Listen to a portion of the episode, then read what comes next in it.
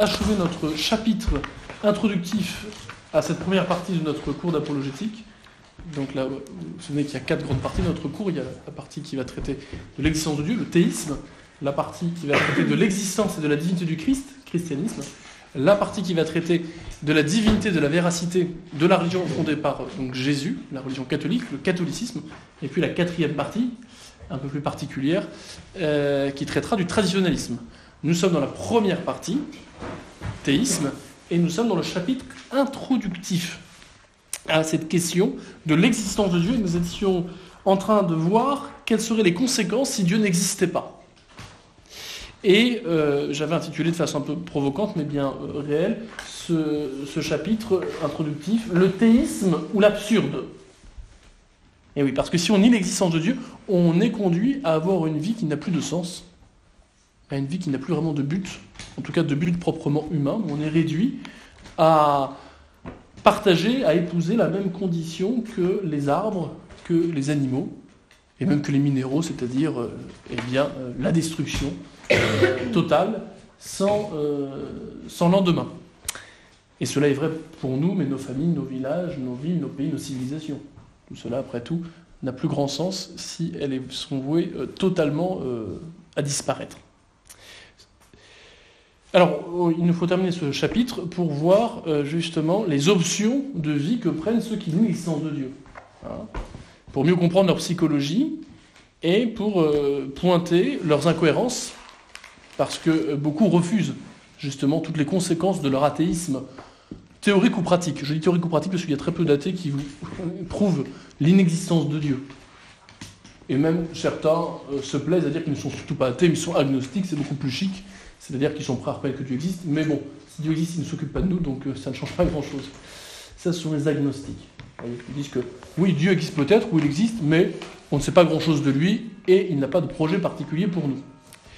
Euh, donc il y a peu d'athées qui justifient leur athéisme de façon convaincante et, et, qui le soient revendiqués, même s'il y en a quelques-uns euh, qui prétendent le faire. En revanche, il y a beaucoup d'athées pratiques, c'est-à-dire de gens qui vivent effectivement comme des athées, comme des agnostiques, c'est-à-dire qui font comme si Dieu n'existait pas. Mais beaucoup refusent d'aller aux conséquences euh, les plus euh, violentes euh, de cette négation de l'existence d'un être transcendant et immuable qu'on appelle Dieu. Car la première option de vie qui, qui s'ouvre à celui qui pense que Dieu n'existe pas, c'est bien sûr le suicide. Hein?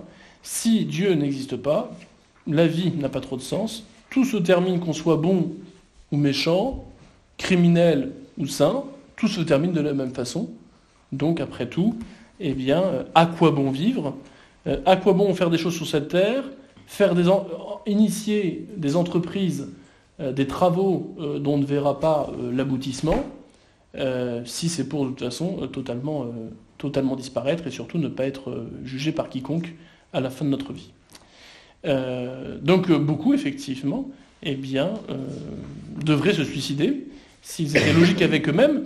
Et de fait, quand même, il y a beaucoup plus de suicides en Occident, dans les pays anciennement chrétiens qui ont rejeté Dieu, qui ont prétendu tuer Dieu de la sphère publique. Il y a beaucoup plus, effectivement, de gens qui sont dépressifs.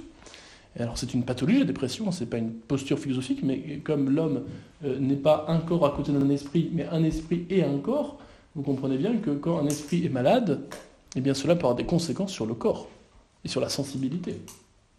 Pourquoi on a pas mal d'athées, effectivement, qui sont dépressifs et euh, qui sont euh, parfois même, effectivement, mais ce n'est pas la majorité d'entre eux, suicidaires. Voilà. Euh, en tout cas, ils le deviennent tous lorsqu'ils ont l'impression qu'ils ne peuvent plus jouir de la vie, qu'ils ont à peu près tout essayé, qu'il n'y a plus rien vraiment d'intéressant. Dès lors que la maladie ou la mort se fait proche, ils préfèrent anticiper leur moment plutôt que d'y trouver justement un sens. Puisque précisément pour eux, la vie n'a pas de sens en tout cas de sens ultime, de sens transcendant. Euh, et cette option du suicide pour tous les athées, alors ce qui n'est pas retenu pour tous les athées, hein, encore une fois, tous les athées ne se suicident pas, Dieu merci, euh, mais est une option qui avait été notamment envisagée par euh, ce cher Albert Camus. Voilà ce qu'il disait. Il n'y a qu'un problème philosophique vraiment sérieux, c'est le suicide. Juger que la vie vaut ou ne vaut pas la peine d'être vécue, c'est répondre à la question fondamentale de la philosophie. Il ira même jusqu'à dire, euh, dans son livre Le mythe euh, de Sisyphe, tous les hommes saints ont songé à leur propre suicide. C'est la conséquence logique de l'hypothèse de l'inexistence de Dieu. Pourquoi vouloir continuer à vivre si la vie, de toute façon, doit s'arrêter euh, définitivement, sans aucun jugement à la fin de celle-ci et sans aucun avenir? Euh, On comprend du coup que plutôt que d'essayer de soigner les gens qui seraient malades mentaux, qui auraient des troubles psychologiques ou des maladies importantes, qui fait qu'ils ont plus de souffrance que de, que joie sur cette terre, on comprend du coup l'idée eh bien d'abréger leur jour, de les euthanasier, et c'est tout à fait ce qui est en train d'être euh, insufflé dans les médias, dans, euh, par certains aussi euh, lobbies, en France, où il y a une pression grandissante pour que on légalise la possibilité de mettre fin au jour des gens lorsqu'ils le demandent, ou du moins lorsqu'ils estiment que leur vie leur apporte plus de malheur, de souffrance que de bonheur. Alors certains, bien sûr, diront que c'est pas parce que la vie n'a pas de sens qu'il faut se suicider. la, la, comment dire, les, petites joies de la vie, euh, les plaisirs charnels, les plaisirs du boire et du manger, et puis même une famille peut donner quand même un certain sens. Et ça peut donc du coup euh, valoir euh, le coup, d'autant que certains ont le goût de l'aventure, de l'inconnu, si je puis dire. Deuxième option, qui est beaucoup plus répandue que le suicide, parce qu'autrement il y aurait beaucoup plus de suicidés si tous ceux qui faisaient comme s'il n'existait pas suicidaient, on serait beaucoup moins nombreux. La deuxième option, c'est toujours une négation du sens de la vie, mais ça va consister à euh, vivre euh, comme des animaux, c'est-à-dire selon ses instincts, ses envies. Bref, profitons euh, de la vie. Faisons comme si rien n'existait, parce que de toute façon, s'il existe quelque chose après, on n'en sait rien. Donc faisons effectivement comme si Dieu n'existe pas, comme s'il n'y a pas de vie après la mort. Et, comme dirait l'autre, du pain et des jeux, jouissons sans entrave, c'était le slogan des, des années 60, 68 et adonnons-nous aux alcools, aux soirées sans fin, aux plaisirs charnels, aux jeux vidéo, mais aussi aux drogues plus dures comme le cannabis, l'héroïne. Voilà, la vie est faite pour être euh, brûlée de tous les côtés, si je puis dire. Euh, le problème, c'est que très vite, cet homme-là aussi devient dépressif et souvent suicidaire parce qu'une fois qu'il a tout essayé et qu'il a fait la triste expérience que rien ne le comble complètement, et qu'il va de frustration en frustration, c'est le propre du drogué, vous savez, hein. celui qui se drogue, il est tellement bien qu'il va recommencer le lendemain, mais le surlendemain, il s'aperçoit que la même dose ne suffit pas à avoir le même effet. Donc il faut toujours plus qu'il augmente les doses. Et donc il finit par s'autodétruire. Voyez. Comprendre que tout plaisir sensible, il est forcément limité. Et à la force d'en vouloir toujours plus, il y a un moment, ben, je vais détruire l'organe réceptacle de ce plaisir. C'est logique. Hein. Celui qui a le plaisir du boire et du manger, puis qui ne s'arrête pas, il va finir par avoir une cirrhose du foie. Il va détruire l'organe qui lui permet de digérer l'alcool. Et s'il continue, il va se cramer tout l'organe, il va mourir. Et c'est valable dans tous les domaines. Hein. Donc on comprend bien que euh, cette option ne rend pas non plus l'homme heureux et le conduit aussi indirectement au suicide. Hein Quand, encore une fois, il s'est cramé de tous les côtés, qu'il ne peut plus euh, avoir aucun plaisir, ben autant effectivement mourir et hâter cette mort. Sans compter tous les risques immédiats que font prendre ce goût, justement, euh, des sensations fortes, de ces sports à risque, de ces drogues, de l'alcool, et ainsi de suite. Voilà. Et puis, pour ces gens qui n'ont pas voulu résoudre la question de l'existence de Dieu, faisant comme s'il n'existait pas, ils prennent quand même aussi le risque Euh, de passer à côté d'une des alternatives. Car s'ils n'arrivent pas à démontrer l'existence de Dieu, ils doivent admettre que Dieu peut exister. Et ils ne considèrent pas eh bien, ce qui se passerait si justement Dieu existe. Car un comportement comme ça s'opposerait dans ce cas-là, ou pourrait s'opposer en tout cas, à la volonté de celui qui nous a donné une raison et une volonté faite pour le bien et le respect de ce que nous sommes. Car il n'appartient pas à l'humain d'accepter de se conduire comme un animal. Il y a quelque chose qui est contraire justement à celui qui lui a donné une raison, une volonté. Donc non seulement cette option ne rend pas l'homme heureux, non seulement cette option fait prendre des risques à l'homme qui peut euh, le faire euh, mourir plutôt, mais en plus de cela, euh, cette option de vie qui consiste à profiter de la vie en faisant comme si Dieu n'existe pas, ne considère pas l'alternative possible de l'existence de Dieu, et des conséquences que cela aurait en se comportant ainsi. Alors il nous faut, vous comprenez bien, remettre en question cet athéisme en se disant que si l'homme est voué au suicide de façon prochaine ou lointaine, ou à l'absurdité, c'est peut-être que justement son hypothèse de départ, à savoir que Dieu n'existe pas, eh bien est fausse. Et c'est ce que nous allons montrer par ce cours, c'est de montrer que Dieu justement existe. Voilà. Si en tout cas il existe, il faudra se poser la question d'une potentielle révélation, d'un projet euh, de Dieu sur nous. Dieu a-t-il un plan sur nous? Euh, Dieu peut-il nous rendre heureux? Puisque, on vient de le dire, celui qui veut profiter de la vie, bah, il va de frustration en frustration parce qu'il veut toujours plus que ce qu'il a, il n'est jamais complètement satisfait.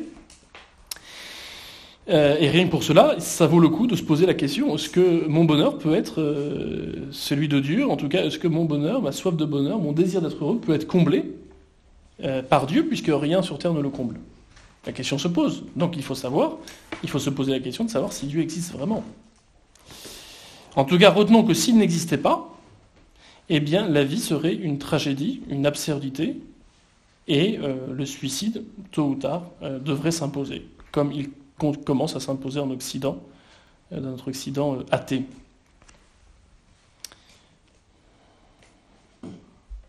Aussi, quelqu'un qui serait hésitant, qui se dirait, moi j'ai autant de raisons de penser que Dieu existe, autant de raisons de penser qu'il n'existe pas, il devrait plutôt choisir la possibilité que Dieu existe, dans la mesure où les conséquences envisageables de l'existence de Dieu, à savoir qu'il y a un bonheur qui nous attend après la vie, suppose de vivre correctement ici-bas. Car ça, l'homme le pressent dans la mesure où il comprend bien qu'il y aura une justice. On va pas, euh, si Dieu existe, il ne va pas tolérer, euh, il ne va pas juger, il ne va pas récompenser de la même façon euh, le criminel incendiaire tueur du l'homme saint vertueux donné aux autres et juste. Vous comprenez? Donc là aussi, l'homme qui a une raison devrait se dire Bon, je ne sais pas si vraiment Dieu existe, mais je sais que Dieu peut exister, donc bah, je prends du coup l'option la plus sûre en vivant ma vie comme s'il existait. Ce serait ça l'attitude plutôt logique, cohérente et rationnelle. C'est ce que faisait remarquer Pax Pascal, qu'on a un peu, euh, qu'on a un petit peu justement euh, caricaturé. Pascal n'a jamais dit que l'existence de Dieu et que l'acte de foi était le fruit d'un pari. Pascal n'était pas de ceux qui pensaient que c'était pile ou face. Mais il faisait remarquer aux joueurs aux joueurs, ceux qui jouaient, qui misaient de l'argent euh, dans les cafés, il leur faisait remarquer qu'ils étaient, qu'ils étaient incohérents. Car s'ils prétendaient ne pas pouvoir prouver l'existence de Dieu, ils devraient accepter l'hypothèse que Dieu existe et ne pas prendre le risque d'être malheureux éternellement en faisant comme s'il n'existait pas. Vous, vous aimez bien parier, vous aimez bien prendre le risque, ben vous prenez un plus grand risque à faire comme si Dieu n'existe pas que comme s'il existe, puisque ce qui est sûr, c'est que vous allez un jour mourir, et en faisant comme s'il n'existe pas, ben alors, vous prenez un risque énorme d'être malheureux toute la vie. Donc il faut peut-être prendre le risque plutôt d'être plus malheureux sur Terre en essayant d'avoir une vie droite pour euh, être heureux éternellement, plutôt que de prendre le risque d'être malheureux éternellement en vivant n'importe comment ici-bas. Si vous étiez logique, et que euh, eh bien, euh, vous preniez le minimum de risque comme quand vous le faites quand vous pariez de l'argent, vous devriez alors parier sur l'existence de Dieu et sur le sens que donne le christianisme à une vie humaine. Voilà, c'est ça que fait remarquer Pascal. Il prend au jeu, si je puis dire, les joueurs, leur montrant que vous n'êtes pas cohérent. Ce que vous faites là avec Dieu, vous ne le feriez pas dans vos jeux. Vous ne prendriez pas risque aussi inconsidéré. Il n'est pas en train de dire que l'existence de Dieu ou que la foi en Dieu, c'est une question de pari. Bien d'accord. Donc si on est agnostique, hein, si on pense que Dieu existe ou, qu'on pense qu'on ne peut pas dire qu'il n'existe pas, eh bien, euh, il est rationnel de préférer alors euh, de croire que la vie a un sens plutôt que de croire que la vie est absurde. Car c'est plus irrationnel de penser qu'il n'y a pas de justice objective et que toute notre existence ne sert de rien. Euh, en l'absence d'arguments sérieux contre l'existence de Dieu, eh bien, on devrait plutôt se ranger à cette hypothèse que Dieu existe et espérer ce bonheur. Voilà ce que dira Pascal, vous n'avez rien à perdre, mais tout à gagner. Alors concluons ce chapitre en disant que euh, pour nous catholiques, il faut le redire, l'existence de Dieu peut être démontrée par la raison. C'est pas simplement parce qu'on ne veut pas que notre vie soit absurde qu'on va dire que Dieu existe.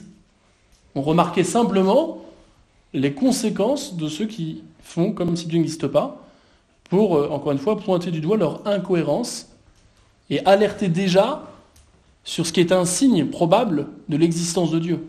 Car si nous sommes là, il y a un but. Si ce but on ne trouve pas ici-bas, c'est que probablement il est, après cette vie. S'il est après cette vie, c'est que probablement Dieu existe. Mais je ne prétends pas faire un argument à partir de ça de l'existence de Dieu, vous avez bien compris. Nous appliquerons euh, eh bien, euh, le principe de causalité, tout est fait à une cause, on reverra ce que ça veut dire, et à partir de ce que nous constatons dans notre entourage, du mouvement, un ordre entre les causes, l'apparition d'êtres qui auraient pu ne pas exister, le constat qu'il y a différentes perfections dans l'univers qui sont partagées, la bonté notamment, ou le constat qu'il y a des êtres qui agissent de façon intelligente alors qu'ils n'ont pas d'intelligence, comme un arbre qui pousse droit et qui a des feuilles qui donnent du fruit, comme un animal qui se jette sur sa proie, il n'a pas d'intelligence mais il fait les choses quand même de façon intelligente, eh bien on verra que ce constat, toutes ces choses qui nous entourent, doivent nous conduire à remonter à l'existence d'un être souverain, d'un être suprême qu'on appelle Dieu. Alors cela suffira pas. Hein, une fois qu'on aura montré l'existence de Dieu, euh, on n'aura pas encore montré euh, qui il est précisément et quel est son plan pour nous. Mais c'est un prérequis. On ne peut pas parler du plan que Dieu a sur nous si on n'est pas sûr que Dieu existe. Il faut prendre les questions dans l'ordre. Euh, l'apologétique nous donnera la certitude de l'existence de Dieu, nous donnera la certitude que Dieu s'est révélé, que Jésus est vraiment Dieu, mais seule la foi eh bien, nous dira et nous fera, euh, donnera la certitude de qui est Dieu dans son intimité, euh, Père, Fils et Saint-Esprit, euh, Trinité. Il nous faut donc maintenant, pour éviter ce piège de l'absurde, ou pour nous convaincre plutôt que cette hypothèse d'une vie absurde n'est pas raisonnable, il nous faut répondre à cette question que tout humain de bonne volonté se pose s'il veut vivre en paix. Cette question, non seulement du sens de sa vie, d'où je viens, où je vais, mais cette question plus fondamentale de l'existence de Dieu. J'en ai fini pour euh, ce chapitre introductif. Est-ce que vous avez des questions?